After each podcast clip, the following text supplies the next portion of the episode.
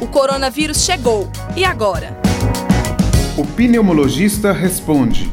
Meu nome é professor Paulo César Corrêa, eu sou pneumologista, sou membro de cinco comissões da Sociedade Brasileira de Pneumologia e Tisiologia e estarei fornecendo algumas informações relevantes sobre a atual situação do coronavírus no Brasil. Por que a distância de pelo menos dois metros entre as pessoas é importante para o controle da pandemia do coronavírus? O primeiro aspecto que eu considero importante é ressaltar né, a forma de transmissão da doença, né? A transmissão é feita por gotículas, né? Seja quando a pessoa tosse, quando ela fala ou quando ele, ele espirra, e por isso que tem essa recomendação, né?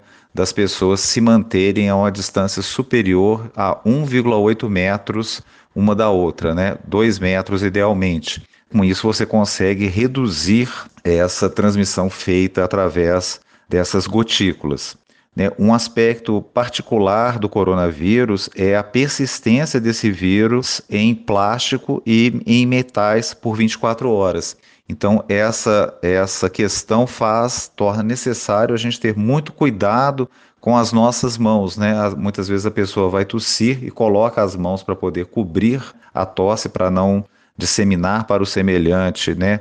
a possível infecção e acaba ficando com o vírus nas mãos e vai tocar né, diversos objetos, plástico, metal, maçaneta de porta, puxador de porta de armário, etc. O coronavírus é mais resistente em relação ao influenza e H1N1? Esse vírus persiste muito mais do que a influenza, né, em superfícies, né?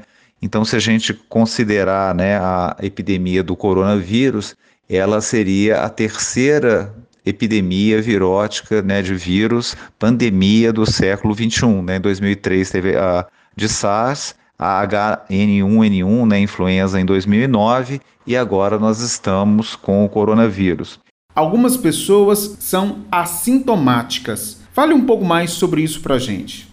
No dia 16 de março foi publicado na revista Science um estudo bastante interessante que mostra né, que a disseminação do coronavírus ocorreu de forma tão importante porque existem pessoas que são assintomáticos, né, ou oligossintomáticos, né, e eles disseminam cerca de 9 a 10 vezes mais do que aqueles pacientes sintomáticos e que foram detectados. Esses pacientes assintomáticos ou oligossintomáticos, as pessoas oligossintomáticas, ou seja, com poucos sintomas ou mesmo sem sintomas, teriam mais ou menos cerca de metade da infectividade daqueles casos sintomáticos, né? Então, a grande propagação da epidemia do coronavírus é explicada por esse comportamento, né? E que as pessoas que tiveram contato estão disseminando o vírus, né? Apesar de ter pouco sintoma. Agora falando sobre os idosos, não basta orientá-los a não sair de casa. As visitas também devem ser controladas no sentido de não receber até mesmo os próprios netos. Em relação a essa questão de isolamento social, né, eu gostaria de fazer uma observação sobre o isolamento dos idosos, né?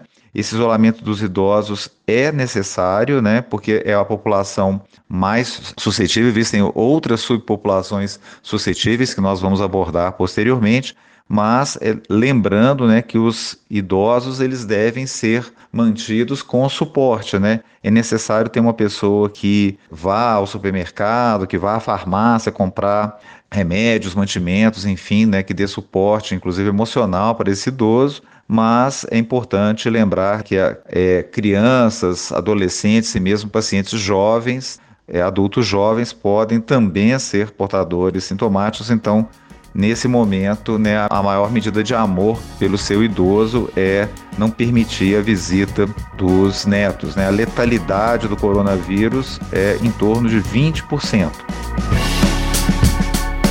Compartilhe esta ideia com seus amigos e familiares. Comitê de Enfrentamento ao Coronavírus da Universidade Federal de Ouro Preto. Produção, Coordenadoria de Comunicação da UFOP, Projeto de Extensão Viva Mais e Rádio UFOP Educativa.